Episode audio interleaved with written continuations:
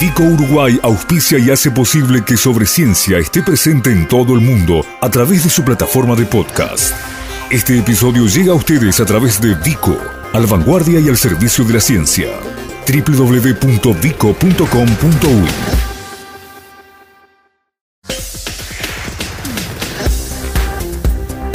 Sobre Ciencia. Aportes periodísticos para la popularización de la ciencia.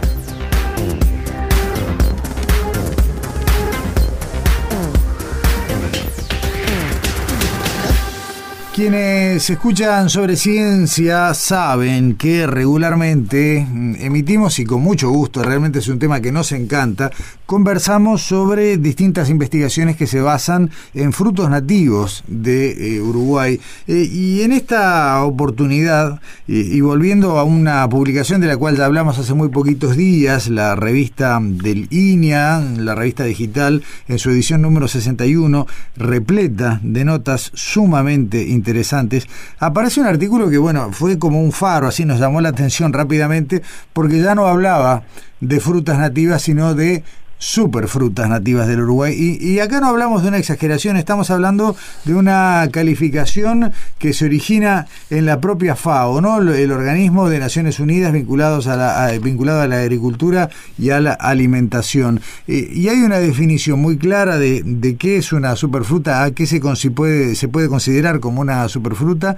Y lo interesante es esta detección, este estudio, esta, mm, este conocimiento un poco más acabado de algunas de las que son originarias de nuestro país que eh, deberíamos y, de hecho estamos dando pasos para tratar de incorporarlas a nuestras cadenas productivas, a nuestras cadenas comerciales y que resultarían mucho más adecuadas para nuestra nutrición que algunas que son o directamente importadas o especies bueno que han sido adaptadas a nuestro país. Vamos a conversar con el investigador de INEA, con sede en Las Brujas puntualmente, el doctor Facundo Ibáñez, eh, originalmente eh, químico, no egresado de Facultad de Química, con posgrados posteriores en España y Estados Unidos. Facundo, ¿cómo andas? Buen día. Buen día, ¿qué tal, eh, Gustavo? Sí, exactamente.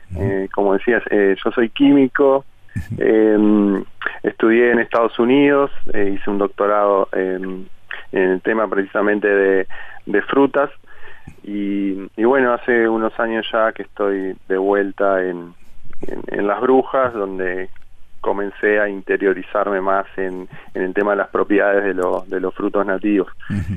Este, INI hace muchos años ya que viene trabajando en, frutales nativos, ya casi 20 años que se comenzó a trabajar con Facultad de Agronomía y, y el Ministerio de Ganadería este, en, en, todos los aspectos ¿no? de, los frutales nativos. Eh, de hecho, hace relativamente poco, si mal no recuerdo fue el año pasado o el, o el anteaño, que hubo bueno ya una presentación de variedades de guayabo aptas para ser producidas ¿no? en serie y comercializadas.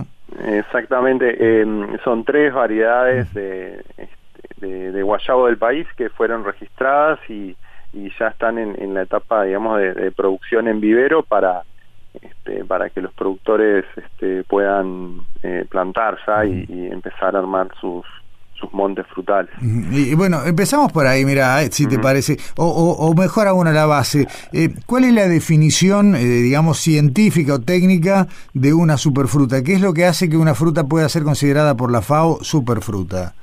Bueno, eh, las frutas en sí tienen un, valor nutricional este, eh, por la cual la gente la, consume, ¿no? O sea, de, un contenido de, nutrientes, más allá de, el sabor y, y, todo lo demás, eh, tienen eh, esas propiedades que hace que, se consuman desde siempre. La FAO lo que hace para definir superfrutas le agrega algo que tiene que ver con beneficios extra nutricionales que estén más relacionados a, efectos benéficos en la salud. Eh, eso es básicamente el, la definición. Em, obviamente que eh, hay otros alimentos que también tienen efectos beneficiosos en, en, la salud, pero pero bueno, superfruit eh, en, en algunos casos también se llama superalimentos. Sí, es cierto. En algún otro tipo de, de, origen en sí del alimento. Y está bien. Ahora, eh, a ver, arranquemos por el guayabo, que se me ocurre que es el que más pronto podemos ver de una manera masiva en las góndolas por este proyecto, por este proceso del que, del que venías hablando. Eh, ¿En dónde está la fortaleza nutricional del guayabo? De guayabo del país, ¿no? sí. sí. Lo interesante de los frutales nativos es un poco que están este, adaptados a nuestras condiciones. Este, y, en el caso del guayabo específicamente es interesante porque tiene un contenido de minerales que, este, que puede estar eh, muy relacionado con las condiciones de los suelos nuestros. Y, y bueno, lo cual lo hace muy efectivo luego para, para, este, para, para el consumo, más allá de eh, de otras frutas importadas que no necesariamente este, se encuentran adaptadas a nuestro a nuestras condiciones.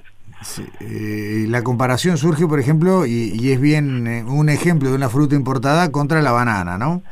Sí, exactamente, por los contenidos, por ejemplo, ¿no? De, potasio, aunque hay otros minerales también que, que tienen un contenido interesante, como el, calcio, em, que también eh, es el que claro, lo que pasa es que la banana estamos hablando de una, de una fruta de consumo masivo, ¿no? O sea, este, para poder llegar a niveles de, consumo de banana habría que, que, tener una producción realmente muy muy grande.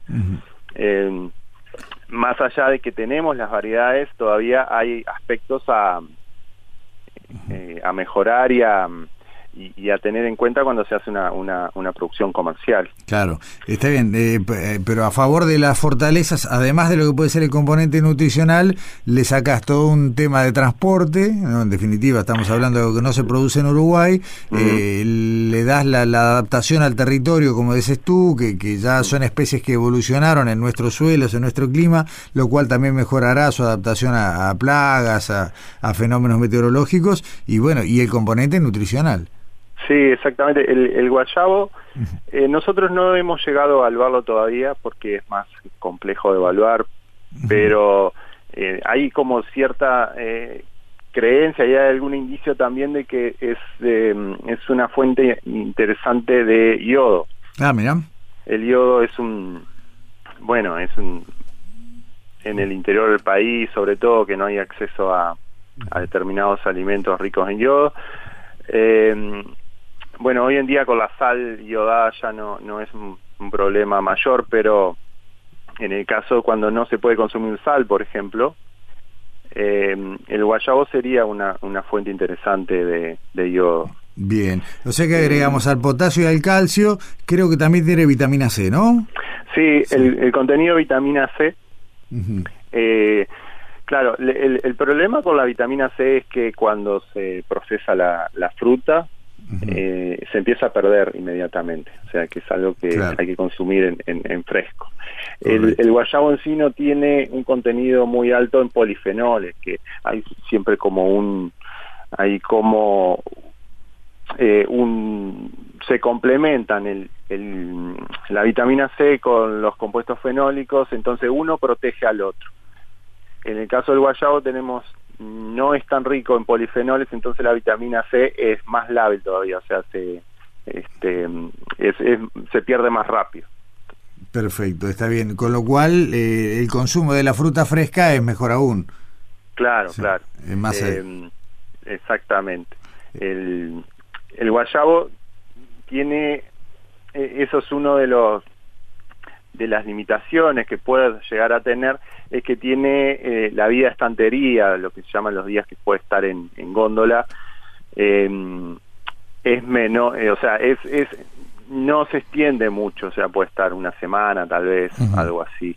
Em, no es una fruta que, que aguante mucho en, en condiciones ah, de temperatura ambiente lo cual hace que pueda haber otras opciones interesantes de procesamiento, así como pulpa congelada o algún tipo de preparación que, que le aumente la, vida útil. Sabemos, pues, de hecho lo, hemos visto, que se han hecho, creo que todavía casi a nivel experimental, pero pero si mal no recuerdo, incluso la, la marca Conaprole supo sacar en su momento una, versión de helado con, conteniendo guayabo, ¿no? Y, hay ahí un trabajo que todavía tiene una escala muy artesanal, pero que perfectamente puede dar el salto a la industrialización.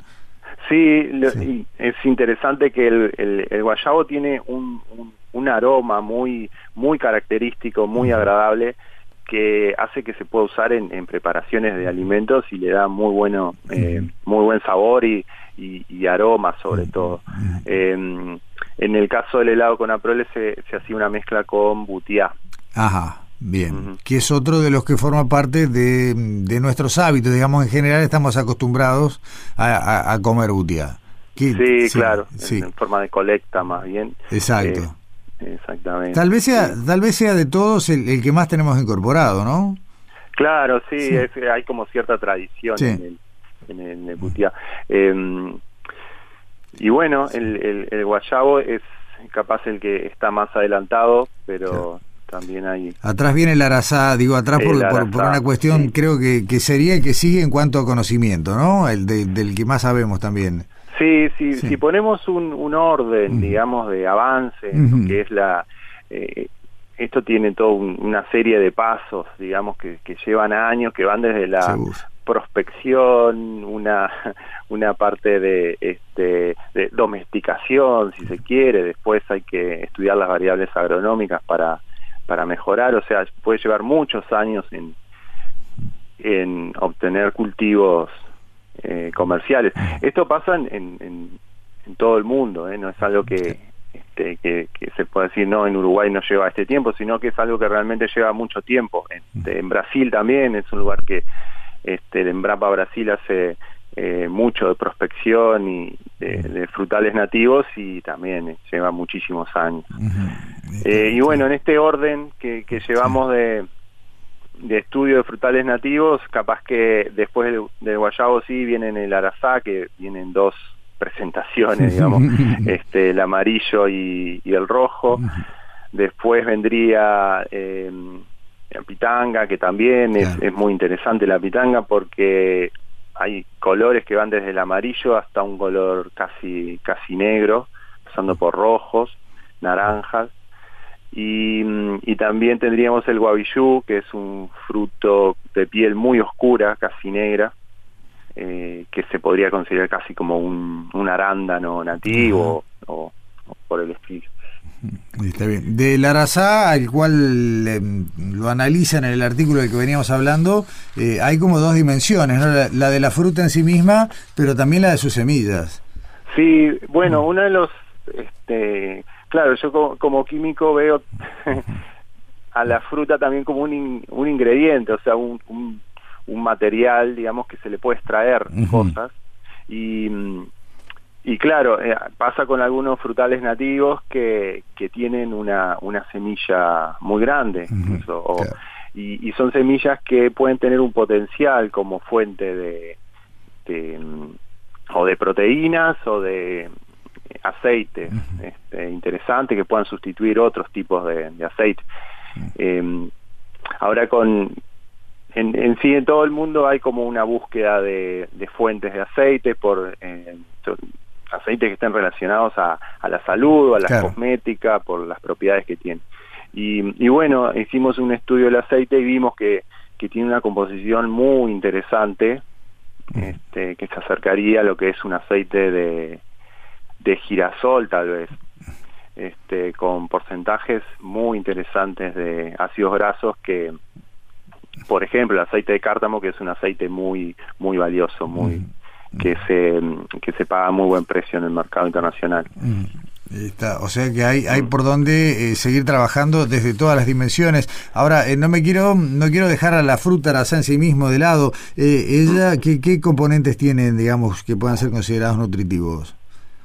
Bueno, el, el, el arazá también tiene muy buenos niveles de, de vitamina C, llegando a valores muy superiores a, a la naranja, digamos, que ya eh, la, fruta que uno relaciona con la vitamina C. Exacto. Este, bueno, también tiene este, niveles de, muy buenos de, potasio, de calcio. Cuando lo comparamos con, con las frutillas, este, frutillas eh, comerciales, eh, de acá incluso de variedades nuestras de Iña, eh, se encuentra que tiene valores muy interesantes de, de vitamina C sobre todo. Lo cual hace pensar que está bien, tal vez sea todavía muy artesanal, pero eh, uno ganaría bastante en salud si en un pedacito de tierra empezar a apostar por este tipo de, frutales, ¿no? Sí, eh, sí, sí. El, lo interesante de estos frutales también es que son, eh, por ejemplo, pensando en, jardines, son árboles ornamentales muy, muy lindos. Y, que están adaptados a, a nuestras condiciones, o sea, no hay que hacerle un, nada especial en el, en, el, suelo o en el cuidado que, que hay que, que hay que tener. Este, tienen algunos problemas luego la post cosecha, que es el tema de la mosca de la fruta. Ahí sí hay que, eh, ahí sí hay que darle más de, atención en, esa parte. Mm, está bien. En definitiva, eh, Facundo, a ver, hablamos de guayabo, hablamos de la arazá, hablamos de su semilla, hablamos de eh, las otras que, bueno, que vienen esperando su, tiempo, ¿no? De, de, conocimiento, de, generación de, información sobre sus propiedades y demás, pero está claro que eh, eso que decían las viejas, ¿no? la naturaleza provee no solo para cada estación la, la fruta o la verdura o el o el, vegetal más adecuado a las necesidades, sino que también cada región tiene lo suyo, ¿no? Y acá eh, no los vemos, rápidamente incorporamos ¿no? la, producción frutícola eh, que trajeron nuestros abuelos de, los barcos, ¿no? De Europa, pero en realidad todo esto está para conocer y para, y para bueno, ser, sentirnos mejor incluso. Exactamente, sí. Em, nosotros hace, bueno, 20 años que estamos ya con esto, pero y va a llevar muchos años más porque eh, ten en cuenta que los las frutas tradicionales, digamos las que vienen de Medio Oriente, eso llevaron miles de años de, de selección, de adaptación y mejoramiento genético y para tener las frutas que tenemos hoy. Em, entonces, lo que se ha hecho en Uruguay, eh, o sea, al, a nuestra escala es, es muy promisorio porque eh, ya se registraron tres variedades y, hay muchas más que, pueden salir en, los próximos años. Y, bueno, esto es una cadena, ¿no? O sea, tiene que haber un incentivo del consumo, que eso retroalimente una necesidad luego de, tener plantas para producirlo.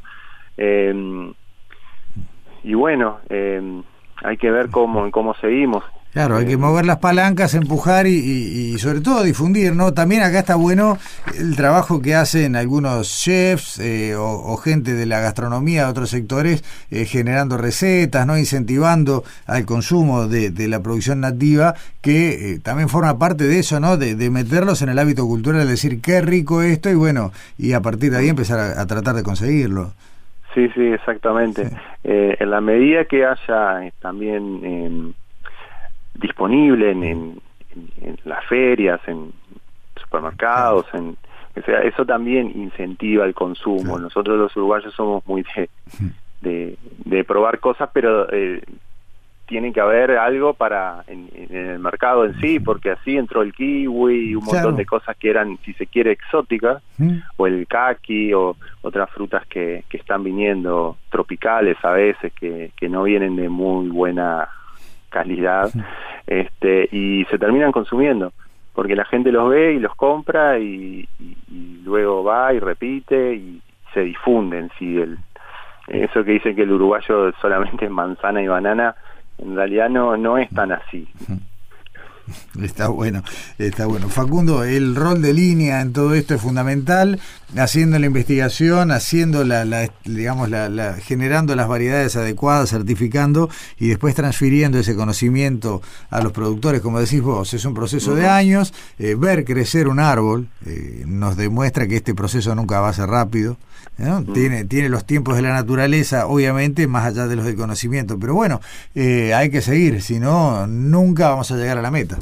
Exactamente, exactamente. Eh, está bien. Eh, Facundo Ibáñez, investigador de línea, sobre todo aquí de la sede de las brujas, muchísimas gracias por esta charla y bueno, eh, seguiremos charlando, por supuesto. Bueno, muchas gracias a ustedes por la oportunidad de difundir esto y, y a las órdenes. Está bueno, hasta pronto. Nuestras vías de contacto.